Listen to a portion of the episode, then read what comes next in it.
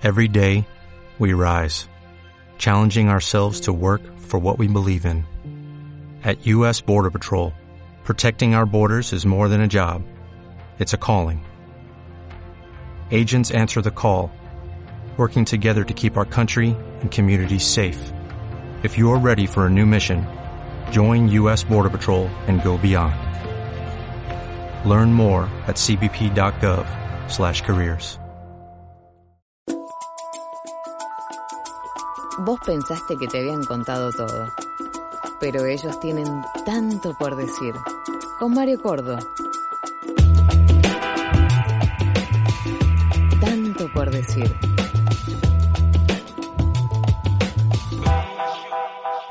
Sin dudas, uno de los mayores talentos basquetbolísticos que ha dado nuestro país. El mito se ha fortalecido por haber sido el primer argentino drafteado por la NBA a finales de la década del 80. Extendió su carrera profesional por casi 30 años que incluyó haber jugado en siete países diferentes. Hoy nos visita, en tanto por decir, Hernán Abel Montenegro. Hernán, te mando un abrazo grande, gracias por el tiempo, gracias por, como digo, desde que lo grabo por Zoom, este programa, gracias por invitarme a tu casa, aunque sea virtualmente. ¿Cómo estás? Hola Mario, querido, genial. Dentro de toda esta porquería que estamos viviendo, genial porque puedo estar en contacto con vos. Sabes que nos conocemos hace muchísimos años. Muchos.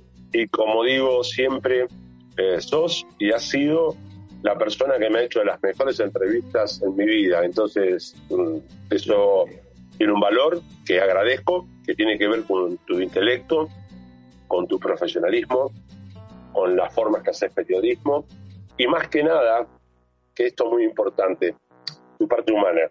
Eh, y eso, eso es, es para agradecer siempre. Y eh, por eso para mí es un honor estar hablando contigo en este momento. Sabes que como, como tenés una gran capacidad de aprendizaje, eh, absorbes y sos una esponja para, para cualquier cosa que te propones, los años que llevas trabajando en los medios te alcanzan como para saber que esto es muy cruel. Esta parte que nosotros hacemos es muy cruel. Tiene muchos beneficios, tiene muchos privilegios, pero es muy cruel. La gente, sobre todo con las redes sociales, te defenestra y te insulta absolutamente por todo, se burla, se, encuentra, eh, intenta buscarte tus miserias. Uno no está preparado al aire para que lo elogien, de verdad te lo digo. Sí, Mario, a ver, eh, yo no soy amigo de las redes sociales, de hecho mis redes sociales las manejan personas, ah, porque yo no, primero, yo detesto el teléfono, ah, si bien trabajo, obvio como todo el mundo, eh, soy un agradecido a WhatsApp porque puedo mandar audio, que me genera que con esto de dedito escribir para mí me es un drama. Vamos a poner un poco de humor, Mario. Nos conocemos hace mucho. Entonces, a mí WhatsApp me salvó la vida. Dije, wow, hay que meter WhatsApp, besos. Chao. Eh, pero lo que bien, bien es, es, muy coherente lo que hablas siempre con respecto al tema de las redes. Eh, yo hoy vengo de pasar un periodo, como decía Andy Warhol, ¿no? acabo de tener mis 15 minutos. Y, pero no, no me comí la galletita, ¿viste? No, no me enganché en ese tema, eh, porque mm, la pandemia, más allá de todo, creo yo, esto es un pensamiento muy personal, la pandemia sacó lo mejor y lo peor de nosotros. Entonces, durante la pandemia, eh, estar tan expuesto públicamente te puede llevar a recepcionar o no, es una decisión de cada uno, eh, un montón de mierda, voy a hablarlo en castellano. Obvio. De gente que está resentida, de gente que no se siente cómoda, de todos los sentimientos que un ser humano emocional, como somos todos, creo yo. Entonces yo no leo, no miro, no vivo de Instagram, no tengo el, el Twitter ni lo contesto. Yo dije, mira, porque como me conozco aparte, y como sé como soy, que soy caliente, vos me conocés, Mario, soy muy pasional. Dije, si te enganchas en esta, perdés. Y creo haber hecho bien, entonces no me interesa un puto carajo lo que la gente piense de mí. ¿Por qué? Porque fui partícipe de un, de un programa que es muy visto en Argentina, Eh, hice cuatro platos de mierda y así me fui y nada, y me subo a la polla, ¿viste? Como dice Entonces, no me voy a enganchar nunca en esa cosa estúpida de creerme lo que la gente dice o deja de decir. Cada uno sabe cómo quiere vivir. Yo tengo muy claro, sí tengo muy claro cómo yo quiero vivir y no quiero que nadie me joda. Entonces, nada, la mejor forma es no escuchar. Y eso lo, he hablado inclusive hasta con compañeros míos ahora en, en Masterchef, que le han pasado mal, porque viven pendiente de las redes, ¿viste? Esta cosa de, uy, guarda, o no, y tengo más seguidores. A mí, ¿sabes qué? Nada, vuelvo a repetir, me soba la polla. No estoy ahí, no me interesa, no es mi mundo. Yo soy como soy, se toma, se deja. Perdón, lo hice muy largo. No, olvídate, para, para. El, el protagonista del programa sos vos, eso no hay duda. Y yo lo que intento, a veces lo logro, a veces no, es no interrumpirlos. Pero es particular lo que decís, porque esta mm, postura ante la vida, yo sé que no es una actitud, esto es natural en vos, de siempre, incluso cuando no había redes sociales pensabas así, eh, es lo que la gente acepta de vos, es lo que la gente eh, se siente de alguna forma reflejada. Yo creo que con vos la gente, mucha gente, siente que sos capaz de hacer lo que pocos tomamos la decisión para hacer, cagarnos en todo, no importarnos lo que nos dicen y cosas por el estilo. si vos me querés hacer una crítica a mí, con todo el cariño que me tenés y que sé que es así, el respeto, y sí, en algún momento te tenés que adaptar. Y yo la verdad que me costó adaptarme, ¿eh? Sabés claramente que en algún momento me costaba adaptarme y entender algunas normas y algunas reglas. Pero vivo un poco más tranquilo así, digamos, ¿entendés? Como que no elijo las batallas, digamos, elijo las guerras. Bueno, pero ves, eh, hablamos de lo mismo, Mario. De eso se trata. Cuando yo te decía recién, no leo redes, o sea, porque me afectan, porque vos y yo somos dos seres humanos. O sea, no importa las capacidades, digo siempre, que cada uno tenga. Hay una cuestión emocional, amigo. A nadie le gusta, ¿me entendés? Que te digan que sos un pelotudo, que no esto, no, no, me voy a poner grosero, no quiero ser vulgar me conoces. Entonces, ¿qué tenés que hacer? Mm, eh, evitar. Evitar todo ese tipo de contacto. ¿A quién carajo le importa lo que piensa Carlito Rodríguez, me que está en la esquina de la verdulería o en el kiosco? A mí me chupa la poronga, te lo digo castellano. Sí. Perdón por lo... ¿Ves? Caigo en la vulgaridad. Vos dale, vos dale para adelante. Eh, a ver, no, no le tengo que dar cabida. Porque primero que nada no tiene nada que ver con mi vida. Porque no, en segundo lugar, y fundamental, a él no le interesa mi vida y a mí tampoco. Entonces, yo escucho a la gente que me quiere, que a Dios gracias no son pocos. Soy un tipo en ese sentido, ¿me ves?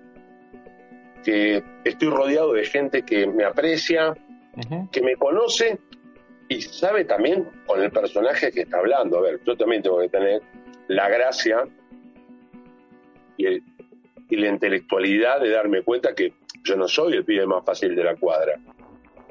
¿Se entiende, Mario? ¿Vos me sin duda, sin duda. Entonces, a ver, yo no te jodo, a mí no me jodas. Yo crecí con ese pensamiento, sigo intentando vivir de la misma forma, que es justamente eso, Fíjate, yo, vos el otro día nos juntamos, ¿te acordás? Sí. Almorzamos, que me encantó verte. Yo hace un par de meses vivo en esta cuadra. Y resulta que mi cuadra, porque yo tengo eso de niño, lo aprendí de niño, y en eso soy hasta muy americano, de vivir en la, cuadra. Y yo soy amigo de todas las personas que tienen un negocio en mi cuadra. ¿Por qué? Porque es mi hábitat. Hoy, Mañana, no sé, será Mozambique. Eso, te, eso te iba a decir. Con lo despojado que sos hasta de tu lugar, porque si no te voy a preguntar que, me, que si recordás la carrera deportiva, te voy a preguntar en cuántas ciudades viviste y en cuántas casas y cuántas mudanzas tenés. Sos, este, viste esto que se estira tanto en los últimos años, que es soltá, soltá, soltá. Vos vivís soltando hace 50 años, ¿entendés? No, no, no te aferrás a nada, absolutamente a nada, con todo lo sentimental que sos, como decías anteriormente. Yo me aferro a los sentimientos con las personas, Mario. A ver, cuando yo amé con el alma y hoy amo con el corazón. Um, mis compañeras han sido muy importantes en mi vida y soy un agradecido a la vida porque me amaron y yo amé y hoy amo desde el corazón porque porque siguen estando dentro mío. Con respecto a las ciudades, es,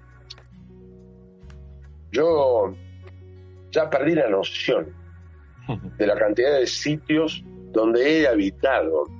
Yo tengo un gran amigo que es Charlie. Esto creo que no te lo conté nunca, o si te lo conté, capaz que te acordás. Yo en los años 80 fui el primer modelo de Nike en Argentina. Y me daban unos bolsones grandotes verdes que me tengo acá, Charlie. Y, un día en Bogotá, ¿por qué te digo lo de Charlie? está bueno, para poner un poco de humor también. Un día estaba en Bogotá, hace como, no sé, veintipico de años, vamos a suponer, tal no recuerdo. Y perdí un vuelo para variar. Yo soy un gran perdedor de vuelos. sí, sí, te juro, soy un gran perdedor de vuelos. Permiso, tengo un poco de ganas. Yo el día que perdí un vuelo fue el día que acomodé mi impuntualidad.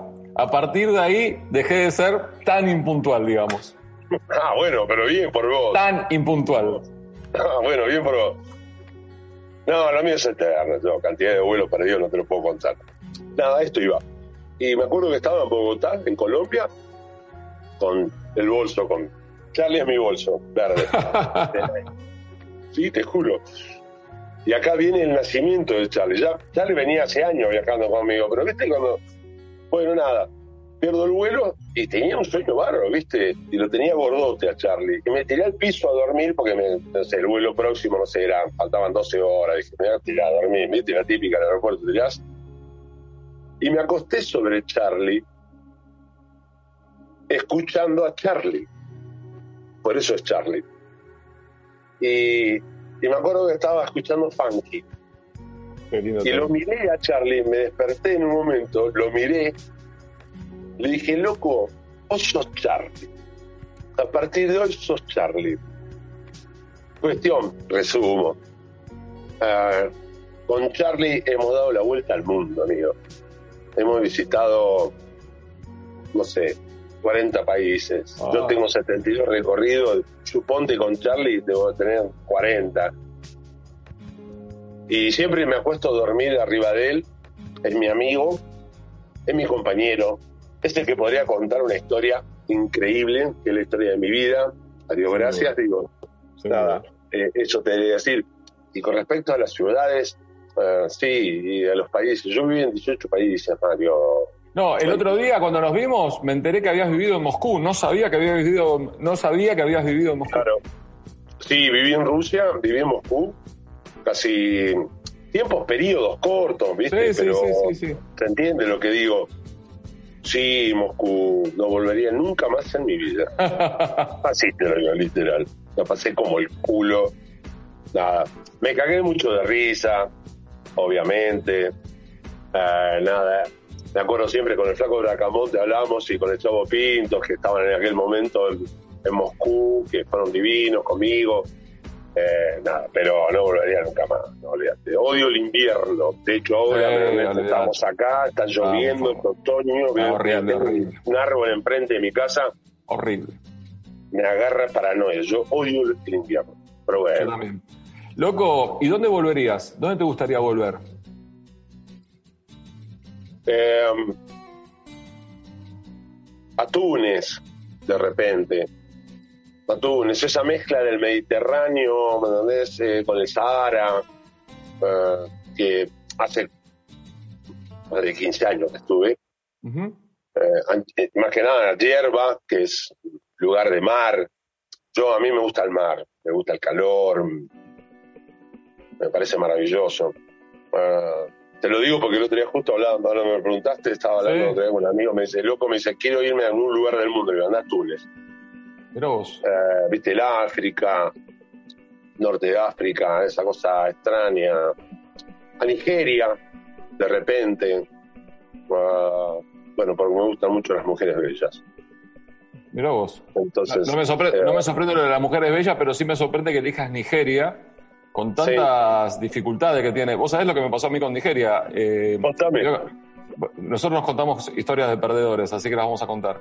Eh, a, mí me dieron, a mí me dieron, yo me iba, al, me iba al mundial, me iba al mundial sub 20 del 99 en Nigeria. Me tenía que dar nueve vacunas para ir.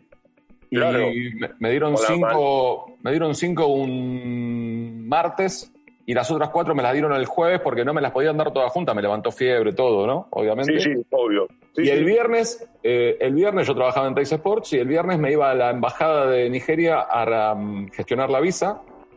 Y cuando me estaba yendo del canal a la embajada de Nigeria, me llamaron para decirme que el viaje se había suspendido. Y quedé vacunado con 39 de fiebre todo el fin de semana, pero los que fueron a Nigeria, me acuerdo Mumo Peralta, me acuerdo Rofi Montenegro, Gaby Milito también, me dijeron, lo mejor que te pudo haber pasado es no haber venido. ¿No le gustó? No, dice que era muy dura la, la experiencia, ¿viste? De chicos que iban, ellos bajaban del hotel al micro, del micro de entrenamiento, y era el único recorrido que hacían, y en el medio, chicos de 10, 11, 12 años le daban cartas escritas en inglés como podían, diciéndole, eh, llévenme a jugar a algún lado, llévenme a jugar a cualquier lado, yo juego bien a la pelota, llévenme a jugar a algún lado. ¿Entendés? Es eso. Bueno, en la historia de Canú, por ejemplo. Claro, claro, y de muchos. Por ejemplo, muchos. La de Canú fue muy emblemática en su momento. Porque vos sos un periodista y estás informado. Digo. Mira, yo te digo la verdad. Uh, el lugar lo hace uno. Si algo he aprendido, yo me fui a los 16 años, mentira. Claro. Y si algo me enseñó, mira, me acuerdo cuando llegué por primera vez a Italia, que tendría, no sé, 20, 21, después de la NBA, después del tema de la NBA. Y Arnaldo Taurizano, que se fue, un viejo divino, que fue el padre del mini básquetbol a nivel mundial, que fue un genio de entrenador, que fue el que me eligió, cuando me llevó a Italia. Un día me dice en el vestuario, pues yo estaba, viste, típica de argentino, la iba de soberbión, viste, yo la tengo más larga que vos, un tarado, un subnormal, y hago cargo. Y me dice, el viejo taurizano me dice, me dice, mira, hijo, porque era, era un abuelo, ya era un señor de setenta y pico de años, famoso en Italia, muy grosso.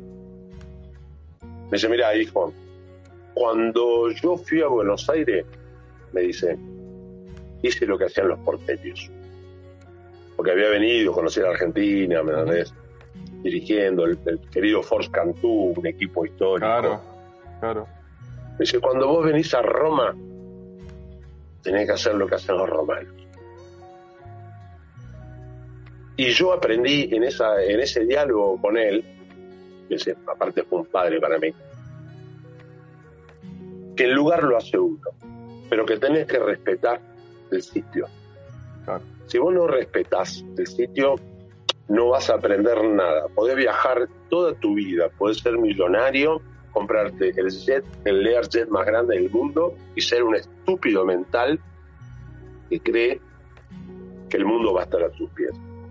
La enseñanza, para mí, final, es a cada lugar donde vas, tenés que hacer lo que hacen ellos. Porque es la única forma, aparte, de aprender y de disfrutar. Yo he estado, no sé, en Tailandia, en Vietnam, te puedo nombrar mil lugares. La historia es hacer lo que hacen ellos, no lo que vos pretendes hacer. Yo lo que pretendo hacer no lo puedo hacer en Buenos Aires, que que lo haga en Tailandia, a ver, claro. que está muy mal, ¿no? Claro, Digo. es así. Y, y, loco, ¿y cómo te llevas con Buenos Aires? Porque yo te veo porteño, como, como me pasó la semana pasada con Coco Basile, es de Bahía Blanca, pero Coco es de, Buenos Aires, nacido en Bahía Blanca, porteño. Y yo te veo muy eh, compenetrado con, la cotidianeidad de Buenos Aires. Ahora, nunca te pregunté, ¿cómo, cómo te llevas? ¿Te gusta, no te gusta? Te, yo la Buenos Aires de la gente... No, vos sabés que me... A ver, hoy, hoy volvemos al tema, hoy, hoy vivo una etapa distinta, pero yo tengo una cosa que voy a contramano yo hace cuatro años vivía en San Isidro, por ejemplo, y trabajaba en Capital. Hoy vivo en Capital en el Soho y trabajo en San Isidro. Digo, a ver, ¿alguna vez podés invocar algo cerca? ¿Y qué van a decir? La puta madre. Una cosa de loco. Es así. No me llevo mal, no. Eh, eh, yo te digo la verdad, hoy vivo acá, en el Soho, y no tengo mucha vida social, debo reconocer. No, no. Bueno, bueno por los motivos que ya conocemos de todo, ¿viste? De cuidarse. Eh, me gusta vivir acá. me, da una posibilidad de sociabilizar, como te decía, mi cuadra, estoy como el chavo, ¿viste? Estoy en la cuadra del chavo. y soy el en la Vecindad, en la vecindad. En la vecindad del chavo. Eh, me gusta, acá somos, mira, eh, la tengo a Nani, que es italiana, las venezolanas que conociste el otro día, que tienen la carpachera. Nada, me junto con todos, eh, me parece muy, muy romántico, me parece muy Amsterdam, me recuerda mucho a Amsterdam. Claro. ¿Viste esa cosa multicultural? Queda entre nosotros, aparte, es una cuestión ahí que queda entre nosotros. Sí, no, necesitamos nada de afuera de esta cuadra. No, lo entendiste. A la vuelta de casa tengo a la China, que voy al chino, como dicen todos los chinos, tengo a la China, yo, en mi caso me toca la China. La China. Dejo el auto en el estacionamiento, eh, al flaco ya somos como hermanos. Eh, bueno, nada, es reducto en un punto, es, pero me, me gusta muchísimo, amo este tipo de relaciones, porque son relaciones valederas y y es lo que aprendí de tantos años de viajar. el lugar lo hace uno, bueno, repetir. Y otra cosa más, loco, que me. Que siempre, ¿Qué Mario? Tengo todo el día. Que siempre, sábado. Siempre admiro. apurado? no, yo no, para nada, al contrario. Al contrario, estaba, estaba ansioso por, porque llegue este día, desde hace más de dos años. Eh, ah, gracias, amigo. Así como te decía, la cuestión del soltar, también está la cuestión que mucha gente se se intenta proponer o que incluso quieren pero no saben cómo, que es el de reinventarse, el de encontrar un lugar nuevo, el de cómo hago para dejar la oficina e irme a vivir a una playa, cómo dejo la carrera universitaria que estoy siguiendo si quiero estudiar otra. Ahora, yo no sé cuánto te a vos te, entre comillas, te preocupa, te angustia cuando tenés que tomar una decisión con respecto a tu carrera, a tu vida, a la carrera profesional de lo que sea, de lo que encares porque fuiste sos multifacético, fuiste multifacético, te, lo pensás, lo sentís, seguís el instinto independientemente de lo que ocurra para decir, hasta hoy laburé Masterchef y laburo en, un, en una de las señales deportivas, mañana puedo estar haciendo otra cosa en otro lugar? Mm, honestamente, mira, yo no, no recuerdo, lamento no recordar el nombre de un escritor americano que escribió en los años 70, en los 70, una frase que a mí me, marcó para siempre. Yo era muy chiquito y la leí, tuve eh, la posibilidad de, llegar a esa persona, que ahí habla también de, que yo siempre he sido un buscador, me gusta la lectura, me gustan los pensamientos que me, me llevan a otro sitio, que decía, la vida es aprender para desaprender y reaprender. Y, te estoy hablando que tendría, no sé, yo, no sé, 11, 12 años, no recuerdo, Mario. Pero que la leí muy niño. Y, a mí me marcó muchísimo. Esa, y después a Krishnamurti, cuando decía, que cuando todos piensan igual es porque nadie está pensando. Viste, esas cosas, no sé, a mí por lo menos, me, pegaron muy profundo. Ah, yo crecí con ese tipo de, discursos y, por ende, después con el paso del tiempo, creciendo como toda persona, como todo individuo, fueron aflorando. Y, me fueron marcando. Y, fueron también una guía ¿Por qué? Porque tenía que entenderme a mí. Yo, mi mente no para, soy un ser humano muy raro, muy especial, si se quiere, y si no, no es especial, porque nadie es especial.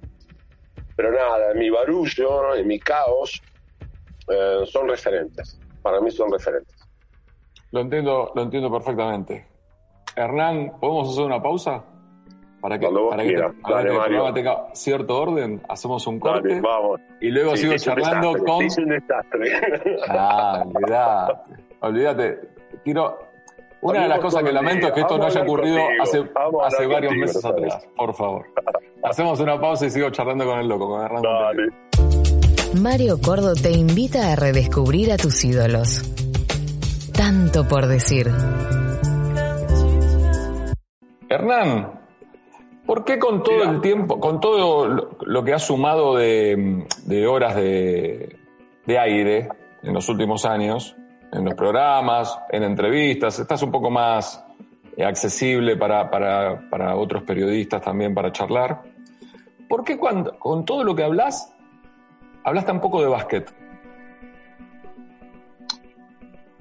Eh, bueno, pues, ves, cuando te dije al inicio de la, entrevista, sos el, mejor entrevistador que yo he tenido en mi vida. Fíjate, habla muy bien de vos como periodista. Ah, el básquet para mí fue un medio, Mario, un medio para, para irme a, Saturno, para ir a vivir. Yo soy un agradecido al básquet. Mucha gente me dice, me ha pasado, me dice, pues soy un desagradecido. No, yo no soy un desagradecido. ¿Sabes por qué? Yo del básquet hice lo mejor que pude, lo cambié, como te lo dije anteriormente, lo cambié, eso no me lo va a discutir nadie. Pero es un pedazo de la pizza. Eh, yo vine a vivir a este punto. O sea, yo escucho mucho deportista eh, que todo rueda en pos de el deporte. Y digo, a ver, y la vida es una postura, ¿eh? No estoy haciendo una crítica. La vez pasada lo hablaba, mirá, lo hablaba con, con Danny Stone, con Daniel Osvaldo, con el cual estamos haciendo un programa, si Dios quiere, pronto y tiene que ver con que te interesen otras cosas. Yo una cosa es ser deportista y vivir las 24 horas como un deportista. A mí me parece muy, muy basiquito, muy pequeño, muy chiquito. Y, y perdón si ofendo a alguien, no es mi intención, pero viste, esa cosa de, no, mira, soy jugador de básquet, no, soy jugador de fútbol, no, mira, soy jugador de rugby, no, no puedes ser, eterno en nada. El único que puede ser eterno de las profesiones que yo conozco son las profesiones ávidas y en la parte cultural, a mi modo de ver, es y son los músicos. ¿Por qué? Porque vos la guitarra la tocas hasta que te morís. La, la bata la tocas hasta que te morís. El otro día con el, con el burro, ¿sí? el bata de de Catupecu, un amigo. Y, es eso, yo lo veo tocando el cajón, toca el bajo, toca la bata. Él lo, él lo va a poder hacer toda la vida, yo no.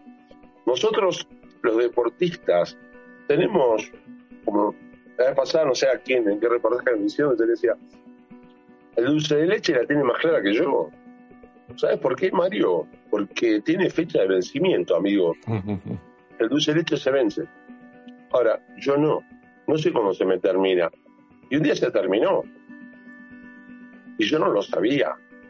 Entonces, me parece nada. Y por otro lado, es, una lucha que tengo personal y tuve toda la vida, aunque nada, me quedo con la pelotita, dale. Sí, yo, jugador de básquet, basta, tengo las pelotas llenas, jugador de básquet. Eh, vuelvo a repetir, un pedazo de mi vida, agradecido, sé que a mucha gente le molesta, porque yo no me expreso. Yo soy un ser humano, soy una persona que trata, intenta de vivir de la forma que le queda más cómoda, agradecido, vuelvo a repetir, pero mm, nada, hasta ese lugar llego. Hay, una cuestión que yo, por lo menos por, por los hechos, por los acontecimientos, no estoy tan de acuerdo con vos que la gente de básquet o el, amante del deporte, eh, a vos te recuerda jugando y te tiene presente en partidos, en situaciones, en, hasta en declaraciones también de tu época como jugador, eh, trasciende la actividad de ustedes cuando la actividad ustedes la terminan. Eh, hoy, afortunadamente, YouTube y todas estas plataformas te dan la posibilidad de seguir mirando. Y yo conozco gente, sabes que tengo amigos que me han pedido por favor conocerte, que, que te tienen presente, digamos. Hay gente que te tiene presente y que sabe claramente que fuiste uno de los, el primer, junto con el gigante González, drafteado por la NBA desde Argentina. Cuando, cuando ocurrió eso, ni en pedo imaginamos lo que el básquet argentino iba a terminar aportando para la NBA. Vos abriste esa puerta y lo abriste jugando en, en Argentina, había jugado en Europa, eh, pero era otra época. Hoy el seleccionado argentino de básquet uno sabe que va y si le va mal es cuarto de final de un mundial, de un juego olímpico. Vos no jugabas en esa época y eras un talento innato. Entonces, yo no sé hasta qué punto lo del deportista no trasciende y la, gente no lo sigue teniendo en, su recuerdo. Sí, mm, a ver, em, la gente de mi palo, de mi tribu, del básquetbol, obvio, tienen claro qué, es lo que hice, lo que dejé de hacer, lo que hice bien, lo que hice mal. y hoy día con las redes, como decíamos hoy, me lo transmiten. Pero yo mm, no me quise quedar ahí.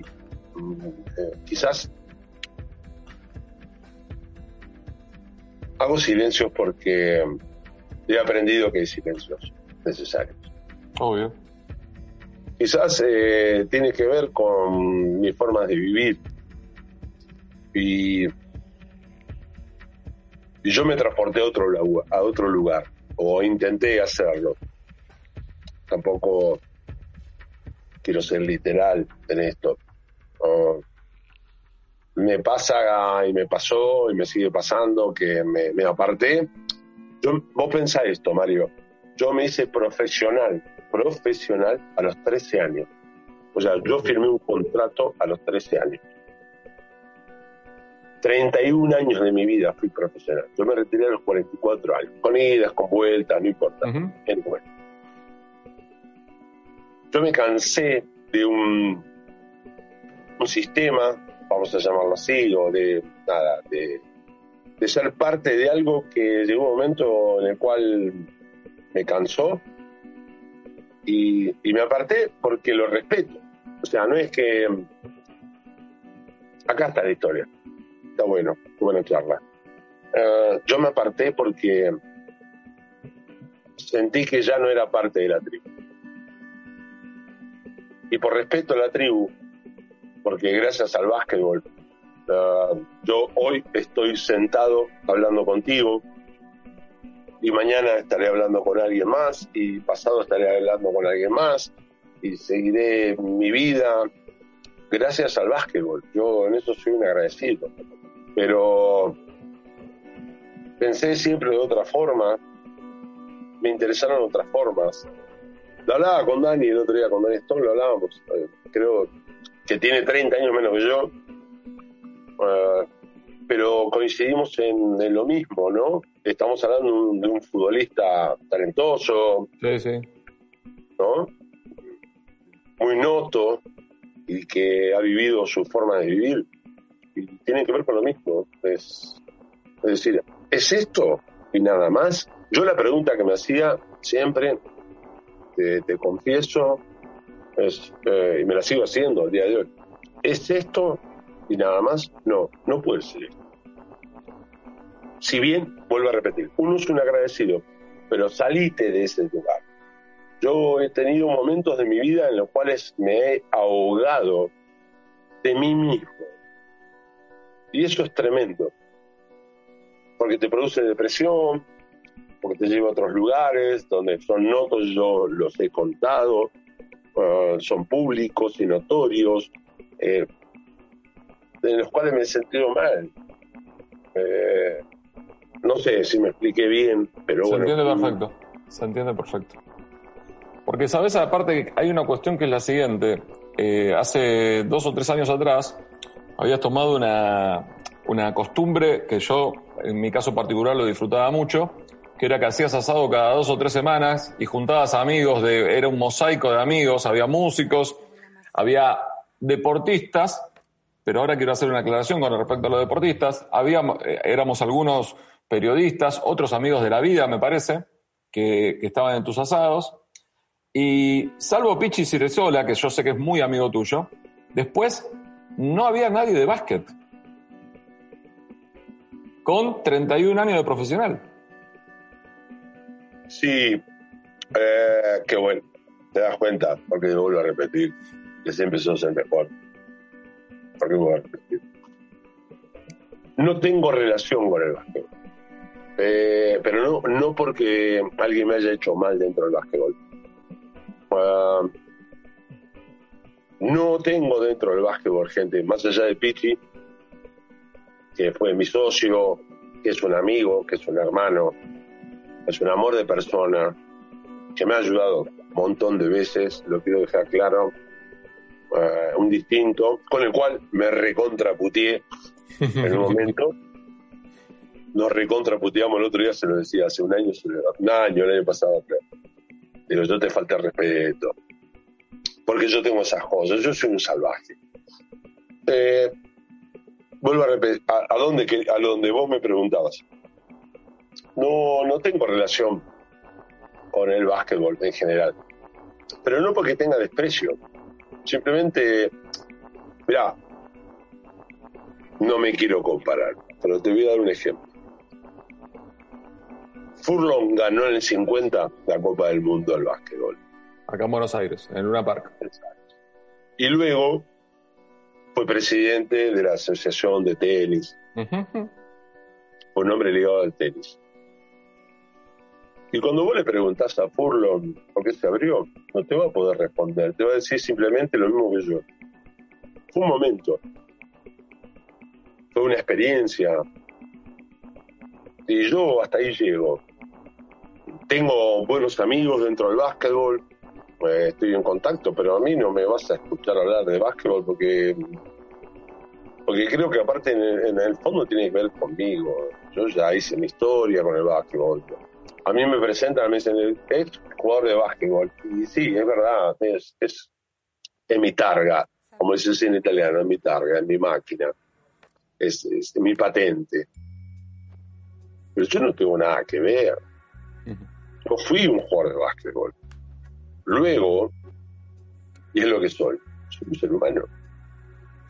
Si no, viste, vivís como Armstrong, viste, te dicen, che, fuiste a la luna, ¿cuántas veces vas a contarla? Pero tú ves que fuiste a la luna, si la fuiste, no la fuiste.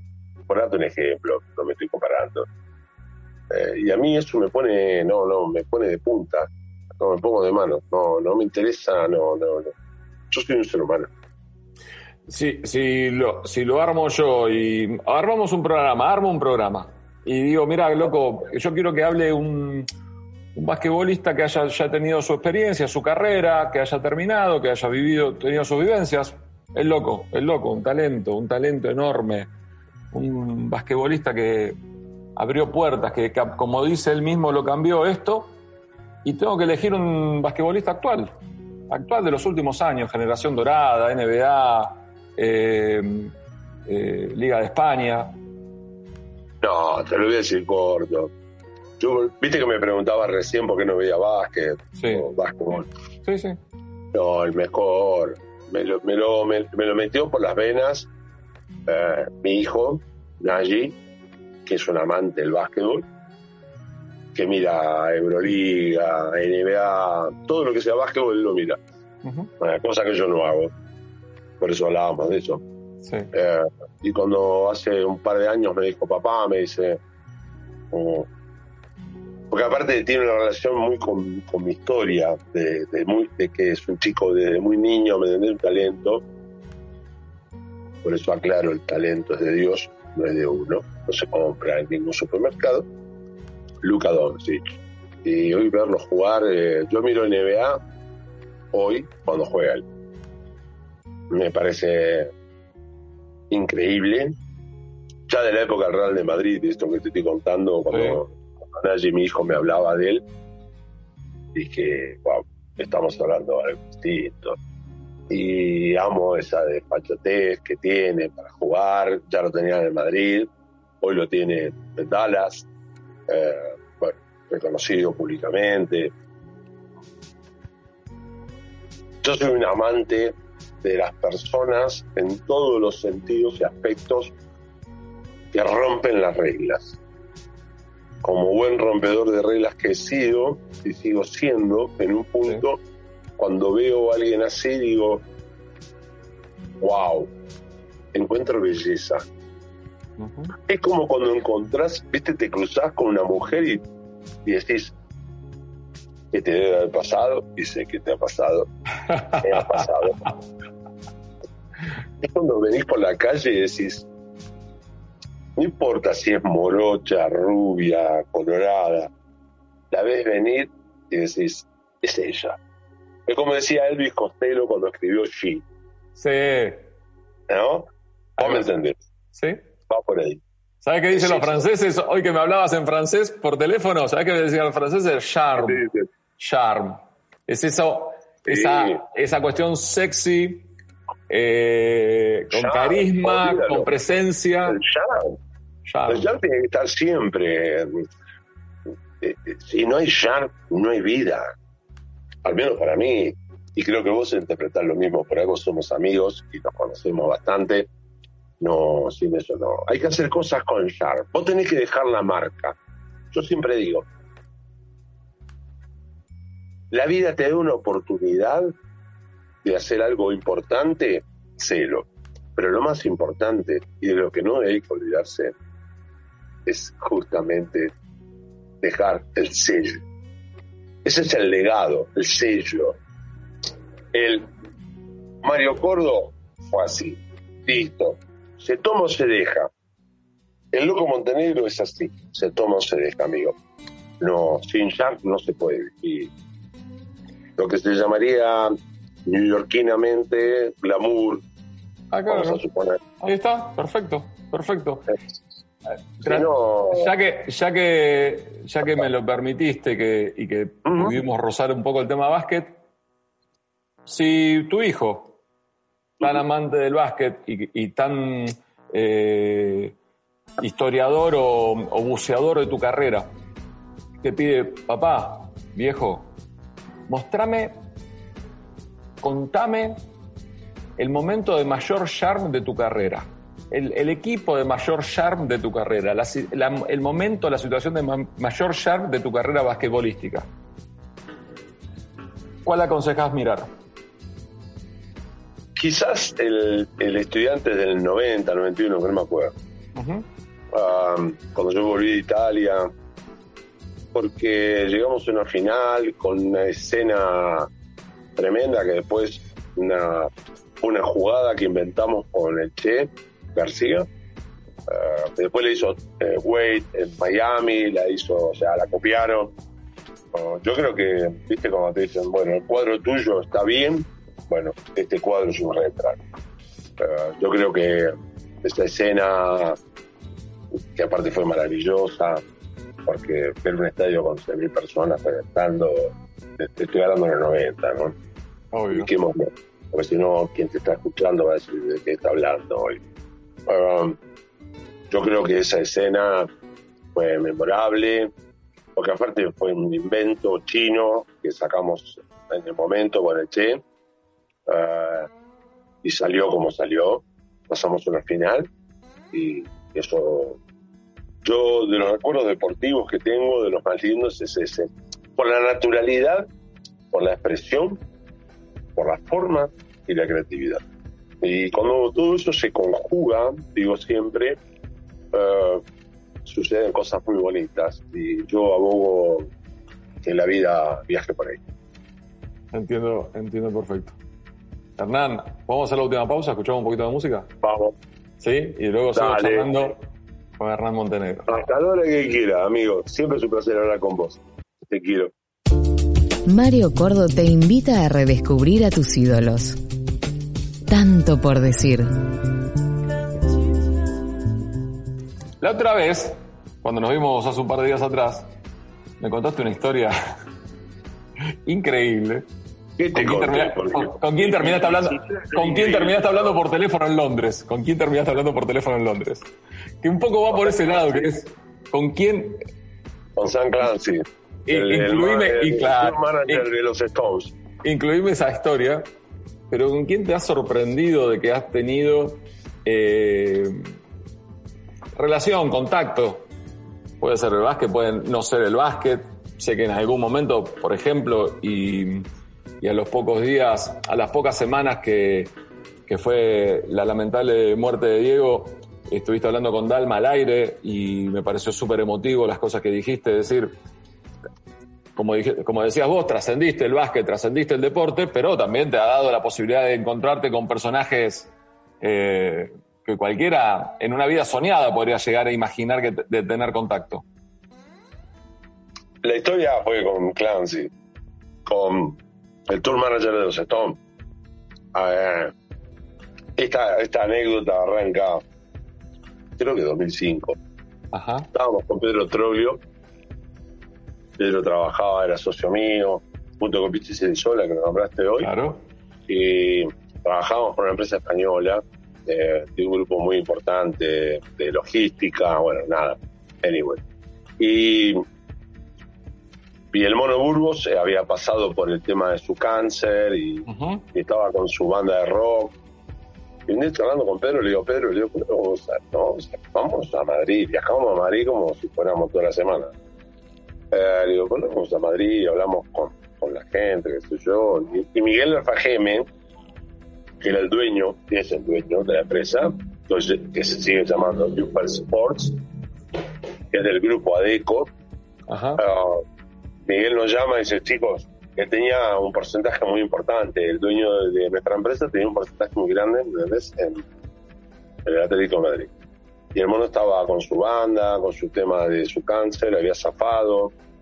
Viste que el mono es un tipo muy histriónico, es un hermoso. Lo, adoro, lo quiero mucho.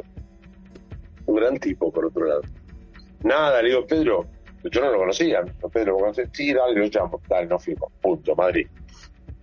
Le hablo, le hablo al loco Draghi, que era el representante de él en, esa, aquella época. O sea, mirá la cantidad de personajes. Sí, sí, sí, sí, ya está, O sea, es que Quentin Tarantino envidiaría ese encuentro.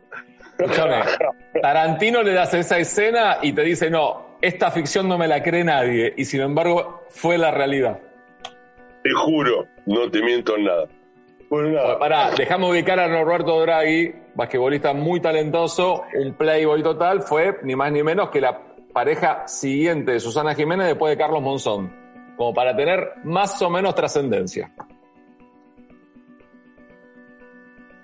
El loco fue pareja de Susana y después trajo a la Argentina a Yes, por ejemplo, a Vélez. Claro. Hijo de diplomáticos, personajes muy muy particular. Otro amigo de la tribu. Nada, hablábamos, bueno, vamos a Madrid, dale, vamos Pedro, vamos a Madrid, bla, bla, bla. Nos juntamos con el mono, el mono a full con su banda de rock. Nos juntamos con la gente de la empresa. Sí, ¿y qué tal? Eh, o sea, los Stones tocaron siempre en el, Calderón. De hecho, yo los vi por primera vez en mi vida en el 83 en el Calderón. Ni bien llegué a España, que te contaba hoy. Cuando, cuando jugabas en Zaragoza. Claro.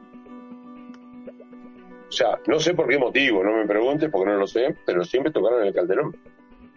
Bueno, te imaginas, presidente de mi empresa del Atlético de Madrid, eh, los Stones siempre tocan en el Atlético de Madrid, en el Calderón. Vamos con Pedro, nos juntamos con el mono, con el mono Burgos. Bueno, mono, eh, ¿te interesa ser telonero? ¿Te gustaría? Yo. Sí, dice, ¿cómo que no? ¿Qué vas a decir? A ver, Bueno, buenísimo. Listo, te hablo con el loco, Draghi, hablamos Pedro y yo, con el loco, con la empresa. Yo empiezo a viajar, viajé dos veces a, Londres para hacer eh, los contactos ya directos. Y no me olvido nunca con Clancy, que un día estábamos hablando con él y bueno, cerramos o no cerramos. Y me dice, ¿para que lo llamamos a Mick, a Jagger? Dije, no, me muero. Sí, no, no. Yo creo que fue el momento más lindo de mi vida. Dios mío. Yo aparte, estonero, pac, hola mí, mirá, le dice tipo, no sé, bla, bla, bla. Estoy acá con fulano Mengano, de Valo del Monoburgos, sí, me gusta el fútbol, dice, eh, cerramos, sí, sí, que sea el telonero. Yo obviamente viajé con las, ya le había viajado dos veces, le mostré los audios de la banda. Claro, Era una banda de la puta madre. Sí, muy buena banda y un sonido muy particular, digamos. Si bien los Stones no es que se fijan pura y exclusivamente en eso para elegir un telonero, pero sumaba. Claro. Entonces, bueno, te imaginas hablar con Jagger. Para mí fue. Dios mío, por ya favor. está. hermano. Fui a Saturno, ya está, fui a Saturno. Listo, pega la vuelta, amigo. El Pero rock. que voy. Escucha, hablaste con el rock. Listo, se ahí, es el rock. Queda claro. Entonces vuelvo, bueno, no sé, que volvemos, yo, nos volvemos. Y nada, pasaron, no sé, no me acuerdo ahora exactamente, Mario, te mentiría, pero creo que pasaron dos, dos o tres meses y ya estaba cerrado. Y aparte, no, aparte le cerramos al mono.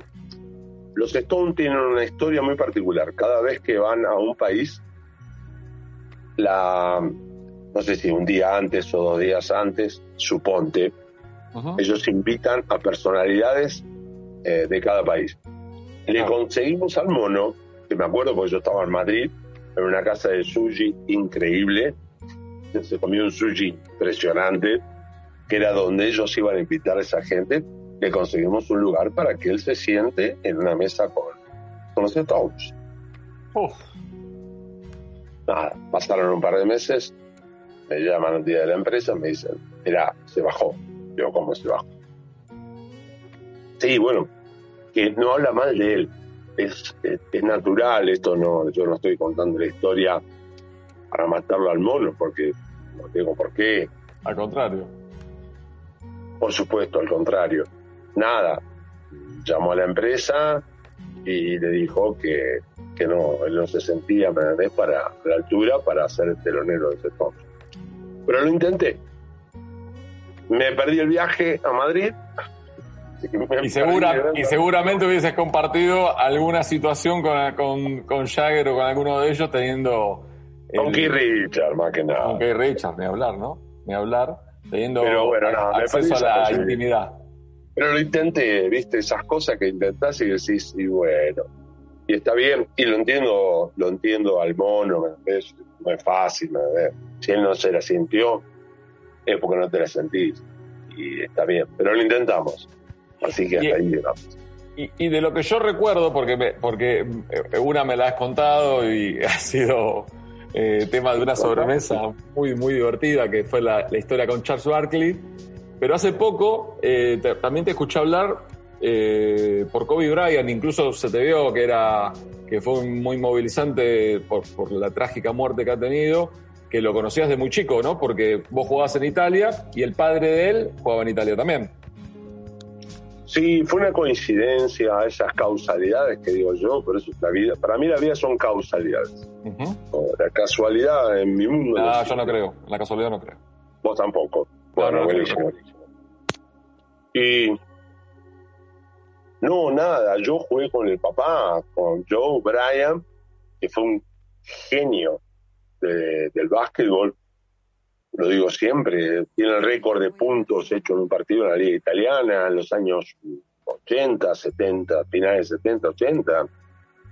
Le Clavó 73 puntos en un partido de básquetbol, lo cual es una cosa muy, es como si tú dijeras el fútbol hacer seis goles, una cosa Sí, así. sí, sí, sí, una cosa- descarada, ¿viste, Mario? Sí, sí. Y en Italia, no sé si hoy se sigue practicando, no lo sé, por eso lo aclaro.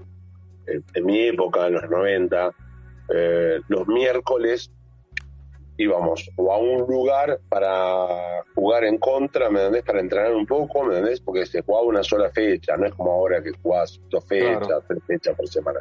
Bueno, se jugaba, viste cómo pasa con la Champions ahora, viste, Sí, se sí, juegan un sí, montón de partidos. En esa época, en los, en los 90, no se jugaba. Y, y con Joe me tocó jugar con el papá y me acuerdo como si fuera ahora y Joe y Joe era un crack. Era un veterano, pero era un crack, era una estrella. Y Kobe era chiquito. Me acuerdo la primera vez, eh, Joe estaba en el, último, en el final de su carrera en Reggio Emilia. Hermosa. Divino lugar, por cierto. Nada, y era un, eh, un enano, no voy a decir un enano, no, porque si me fue grandote. Y, y yo le había comprado el arito, ¿viste? El arito de plástico ese. Claro. Que vos decís. Y empezamos a entrar en calor, pero era un miércoles, no olvido nunca. Era un miércoles. Y, y lo veo con el arito, qué sé yo, y yo le empiezo a patear la pelota. Le empiezo a patear, pero boludeando, ¿viste? Esa cosa que nos nos nace a los argentinos. Sí. Y empiezo a patear la pelota. Y empezamos a patear la pelota, empezamos a patear la pelota, empezamos a jugar al fútbol. Hice la entrada en calor con él. Eh, bonito, hermoso. Claro, era un americano crecido, eh, cuasi nacido en Italia. Y bueno, nada. Y yo con Joe, encima, ellos son de Filadelfia. A mí me gradué en Filadelfia y yo los Claro. conocía de Filadelfia. Claro. A Joe, a su mujer, a su familia. Nada, empezamos a jugar a la pelota. Y, y en un momento me, le digo, mira, digo, digo, ¿te piace el calcio? Digo, ¿te gusta el calcio? ¿Te gusta el fútbol? Sí, es mi deporte. Él amaba el calcio, el fútbol. Eh, a partir de ahí, todos los miércoles él venía, porque nos juntábamos, o sea, ellos venían, nosotros íbamos, y, y jugábamos a la pelota un rato largo. Eh, nada, y esa fue mi forma de conocer a Kobe. Eh, un ser humano increíble, un chico abierto. Ah, nada, me cuesta mucho hablar de él. Bueno, Porque no, lo, lo- porque- lo que menos quiero que pases un mal momento, Hernani, pero no, la verdad no, que. No. Mario, no. Lo que hablando de un jugador que marcó, un jugador que marcó época, ¿eh? Un hall de la fama, digamos, ni más ni menos. Estamos hablando de uno de los mejores deportistas de la historia. Pero mm, me quiero quedar, ah, perdón si me emociono, Por favor. me quiero quedar con, con el niño que yo conocí. Eh, porque fue casual, porque sucedió de esa forma. Ah, yo con él hace, bueno, no tuve la oportunidad de, volver a estar, con- de estar en contacto, obviamente, pero recuerdo esos momentos indescriptibles, viste que decís, qué regalo de la vida. Y ahí me quedo. Y la otra que, que no- no- nombraba anteriormente, como para redondear con, con una sonrisa, con una. O con una Sí, perdón si la bajé, pero... Por favor, Ram, por favor. Nada que, pero nada que disculpar, nada, absolutamente nada. Eh, es la historia, es tu encuentro y tu y tu compartir concentración, ni más ni menos, con Charles Barkley. Sí, con el gordo fue una historia, El gordo. es una historia, es una historia para Tarantino. ¿Por qué no llamamos a Tarantino? Llamemos a Barkley mejor. Me pones a Barkley ahora y soy capaz de un programa de siete horas. No, no lo llame, déjalo, No, déjelo por tranquilo. favor, por favor. No, no lo llame, no lo llame. Luego con, con, con Charles fue increíble porque yo había llegado en el 88, te contaba, a ¿Sí? Filadelfia. O sea, a Filadelfia me había elegido, bla, bla, bla.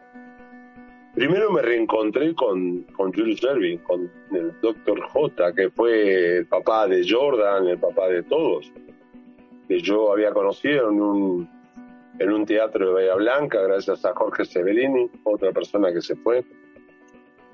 Uy, la puta. Me están yendo todos, amigo. Pero nada.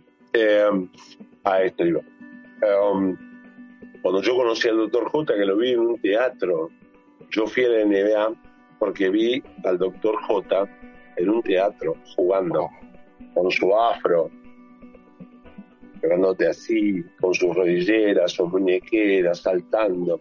Bueno, es el papá de Michael Jordan. Sí. vos- Jordan habla de, de su vida, habla de él. A mí me cambió la vida. Y tuve la fortuna, cuando llego a Filadelfia, ah, que fue el único año en el cual Julius Erving, que es su nombre real, eh, fue manager de Filadelfia. Y Jorge Severini, que era la persona que traía las películas a mi teatro, a mi ciudad. Es muy loco todo esto. ¿Viste? Seguimos con Tarantino. Pero quiero contártelo bien.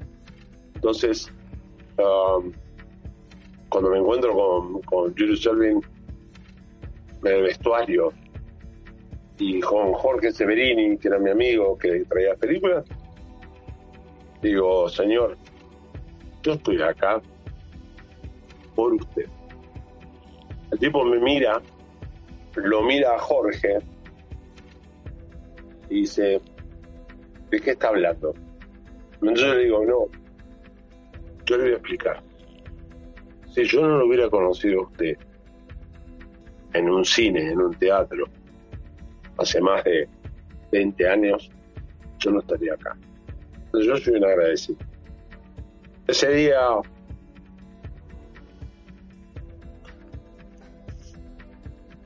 ese día fue el día más lindo de mi vida. Porque estaba delante de mi ídolo porque había llegado al lugar donde mi ídolo me transportó. Y eso es inolvidable. Y va a ser siempre el mejor día de mi vida. Nunca había imaginado. Perdón. Nada, Hernán, por favor. Por favor. Si hay algo que. Si hay algo que valoro y, hace eh, fuerte nuestra amistad es eh, la capacidad de sensible que tenés, los sentimientos que tenés detrás de todo lo que lo que mostrás a veces públicamente, yo sé lo que hay dentro tuyo y, te juro que me trasladás la emoción porque sé que es totalmente genuina, nos pasaría cualquiera de conocer a alguien que amamos, que admiramos, que queremos ser que jugamos a ser y vos lo lograste ni más ni menos que haciendo lo que, no te enojes, lo que mejor hiciste en tu vida que fue jugar al básquet. Todo lo demás lo puedes hacer bien. Lo que mejor hiciste en tu vida fue jugar al básquet. Te agradezco, Mario. Es lo que intenté. Volviendo, pará porque me emocioné, porque me llevaste, bueno, no sé, ¿qué te voy a decir? Sos tremendo periodista como digo siempre, las mejores notas me las has hecho vos y voy a seguir recargándolas. Es la verdad y creo que se nota. Terminamos con el tema de Barclay. Con, con Charles eh, éramos tres rookies, o sea, tres novatos. Claro. Todos, los otros dos compañeros míos, aparte de grandísimos jugadores, no hace falta que lo digas, ¿no? Eran de raza negra, el tema racial en Estados Unidos es muy fuerte, todo el mundo lo sabe, no descubro nada con esto. Entonces, bueno, fulano, mengano, quien sea padrina, típico de que, que te va a ayudar. Bueno, y yo quedé en pelota porque éramos dos blancos, éramos dos blancos, me acuerdo que era Mike Ziminski, que ya era un veterano y que aparte no lo querían, porque aparte era un blanco que era detestable y odiable. Claro. Cuando son mierda, son mierda. Bueno, entonces Jim Lyman, que era el entrenador de, en aquel momento de Filadelfia de los Sixers, lo mira al gordo, a Charles, y dice, Charles, sos el capitán, te queda el blanquito, El rookie. Nunca me, voy, a olvidar. Lo cuento con humor porque si no es eh, difícil de, sugerir. Miró así, se tiró hacia adelante, me miró para el costado y me dijo, ¿quién sos vos? en mi vida sentí tanto desprecio. Pero, viste, en el momento decís, me está despreciando y al segundo me di cuenta, no, él no me estaba despreciando. Él me ignoraba. No sabía quién era, nada más. No tenía ni puta idea de quién carajo era yo. Bueno, cuestión, resumo. Me dice, vení, vamos a dormir juntos, sí, la típica. En aquel momento estábamos entrenando en, la universidad, en Princeton, eh, y vivíamos en New Jersey, a 50, 60 kilómetros. Íbamos y veníamos todos los días como bolas y manija y me dice, mira, yo tengo una caravana importante y necesito que me despiertes. ¿Viste? Cuando vos, y, en el primer momento digo, está todo bien. Y después en el segundo momento digo, pero si yo no vine a hacer mucama de nadie, yo vine a jugar básquet. A ver, que me echen a patada en el culo porque soy malo, está todo bien. Listo, está todo bien. Pero ser mucama, digo, bueno, está bien, le digo, ¿qué crees que haga? No sé, poner, me tenés que despertar tipo 7 de la mañana, me dice, porque yo veo. Pero te estaba hablando un oso blanco. me acuerdo el primer día, Mario, te cuento. Bueno, dale, gordo, dale, vamos a bailar. Pero ya no queda otra, estoy jugado, que estamos acá, ¿qué carajo querés que haga? El gordo llega a las 5 de la mañana, pero se venía. Destruido. 7 de la mañana, vamos a suponer, no me acuerdo si era 7 las No importa, no, cambia mucho los horarios. Digo, ¿cómo lo despierto este animal? Había dormido dos horas después de tener una noche complicada. Sí, sí. Vamos a decirlo. Bastante. Complicada. O sea, viste, lo empezó a, lo empezó a tocarle los charts. nada, viste, nada, muerto, estaba muerto. Charles, viste, el tono de voz ya va subiendo. Charles. Y en un momento, viste, dije, bueno, jugátela. Yo dije, acaba de haber un boxeo. Me la vi venir, dije, acá boxeamos mal. Ay, ay, La tercera, no te juro, no te miento. La tercera digo, Charles, viste, ya lo sacudí. No, me dice, ¿qué pasa? me pediste que te despierte, hijo de puta, Leo. No, no, no, me dice, todo bien, todo bien, todo bien. ahí, viste, ahí tomé, ¿sabes cómo respiré? Ahí me ah, sentí. No, era Muhammad Ali. No, era Muhammad Ali. Dije, te la pongo toda, gordo. Vas, a cagar la vida. Divino. Lo lindo se empezó a fajar con nylon. claro, porque la anécdota es, él tenía un contrato es muy típico en la NBA, claro. de, los, deportes de alto rendimiento, vos sabés, Mario. Sí, en el fútbol ahora también se hace, ¿eh? lo que vas a contar en el fútbol también se hace. Claro, por eso te lo digo, digo, a ver, se empezó a meter nylon, nylon, no, yo lo miraba, el gorro se metía nylon hasta el culo. Yo lo miraba y digo, si este flaco supiera que no va a bajar nada, porque era salir a correr, y yo lo miraba desde la habitación, tenemos unos, unos vidrios muy grandes, y lo veía pasar, ¿viste? Y venía, y venía, y venía. Yo te imaginaba, me tomaba un café, me pongo un pongo todo. y lo miraba. Y nos fuimos, porque vino, se bañó, típica, ¿viste? Benito, ¿todo bien? Sí, me decía, está todo bárbaro. Sí, sí, bajé, bajé, me decía. y yo por dentro decía, ¿qué 20 gramos bajaste. La primera cerveza bajaste nada más. ¿Qué vas a bajar, amigo? Nada, gordo, nada, gordo. Tengo más noche que la luna, me vas a contar a mí lo que bajar. Te estás jodiendo. Bueno, nada, te termino. Nos vamos en el auto, viajábamos juntos en el auto al entrenamiento, que yo, yo, y aparte llegaba la gente de él eh, los abogados de, la, de, los Sixers, venía Harold Katz, que era el dueño del equipo en aquel momento, viste, y todo, la balanza. Y me acuerdo que estaba, por eso la cuento siempre, y estábamos sentados en el vestuario, cuando le hacen todo el pesaje, viste, porque aparte, para te voy a contar mejor, y estaba Andrew Stoney, que era un crack en aquel momento, eh, ya no un veterano, estábamos sentados al lado y digo, Andrew, este gordo no bajó ni 200 gramos. Digo. Ahora, la que va a perder hoy, yo vivo un año por cada libro. Olvídate, olvídate. Amigo, a ver, es genial, me dice Andrew, me dice, tenés razón, me dice, mis hijos irían a estudiar a Harvard, me dijo. No les importa nada, no les importa nada.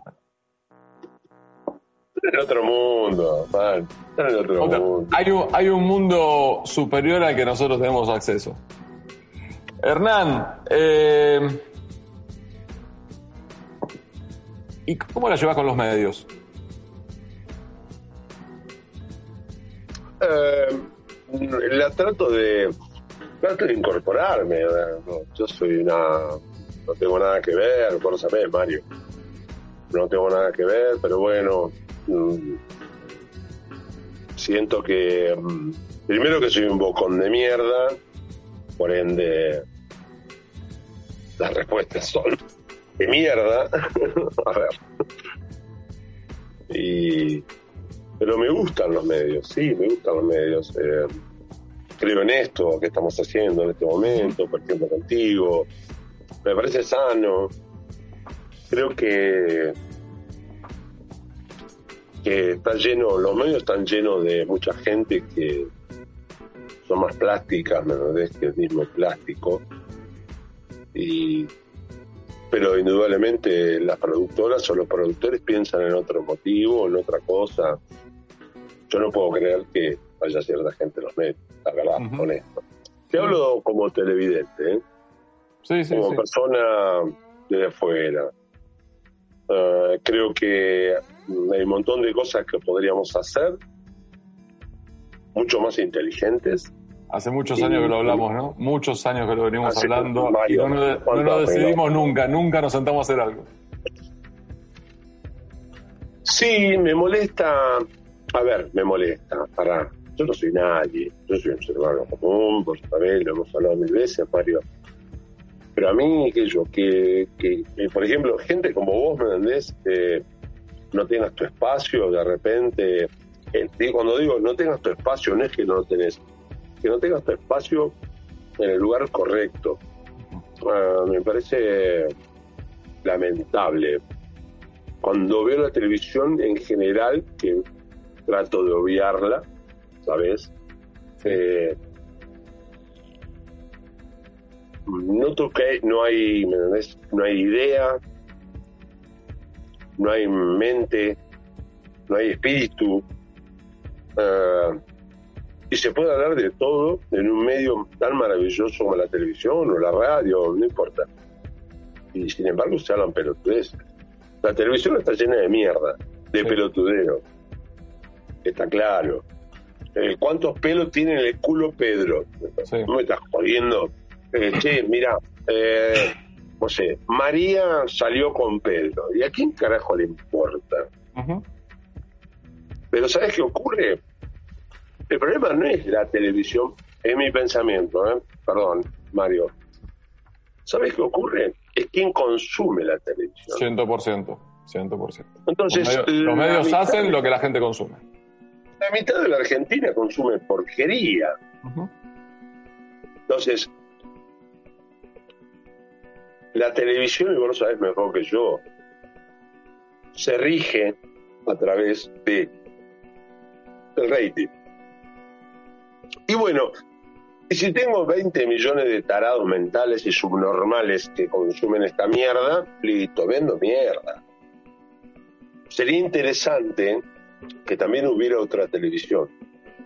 Para la gente que tiene ganas de escuchar otra cosa, de pensar distinto, de discernir, de disentir, en fin. Anyway. Pero no existe hoy. Desgraciadamente no existe. Hoy el rating te lo marca la manada. Y la manada está quemada. A ver, esto es así, Mario. Lo tenemos Ya. que lo tenemos que tomar en serio esto, Hernán. Vamos, vamos a comprometernos al aire de que algún día le vamos a dar forma a, a lo que a lo que nos genera a nosotros en las charlas Mañana. nosotros. Mírame, mañana, Mario. Listo. Yo con vos mañana. ¿Sabes Dale. por qué? Dale. Mañana. ¿Sabes por qué? Pero vi- viste cómo soy yo. Y vos, yo sé cómo sos vos. No, hagámoslo mañana. ¿Sabes por qué? Porque si no, se nos pasa la vida, amigo. Se nos pasa la vida. Y yo, la verdad, honesto, no tengo ganas de perder tiempo. Como te he manifestado, de repente suena hasta violento mi mensaje, pero yo te lo propongo mañana, hagámoslo mañana, basta, ya está, que los demás hagan, que los demás hagan lo que quieran.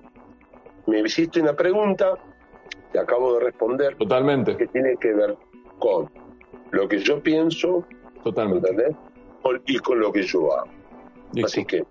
Listo, ya está, ya está. Te voy a decir, te voy a repetir, no sé por enésima vez creo en esta entrevista cuánto te quiero, cuánto te admiro como persona, como basquetbolista, de lo mejor que vi en mi vida, indudablemente. Eh, disfruto mucho de todo esto, Hernán, disfruto mucho de hacer esto y mucho más haciéndolo con vos. Te mando un abrazo enorme, enorme, enorme. Vuelvo a repetirte, te agradezco. Soy la persona, como siempre, que mejor me entrevista. Lo dije hace años y sabes, y lo voy a decir y voy a continuar diciéndolo porque habla de tus formas de trabajar, pero después está lo humano. Y lo que te acabo de decir, final, no demos más vuelta, las cosas se hacen o no se hacen. Yo, personal, son mis formas de vivir, las cosas son hoy. No existe el mañana, existió el ayer. Abrazo. Beso enorme, te quiero. Chao, amigo. Tanto por decir. Una charla en...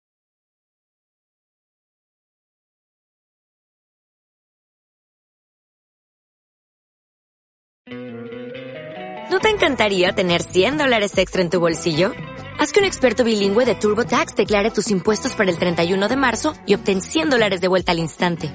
Porque no importa cuáles hayan sido tus logros del año pasado, TurboTax hace que cuenten Obtén 100 dólares de vuelta y tus impuestos con 100% de precisión. Solo con Intuit TurboTax. Debes declarar para el 31 de marzo. Crédito solo aplicable al costo de la presentación federal con TurboTax Full Service. Oferta sujeta a cambios o cancelación en cualquier momento.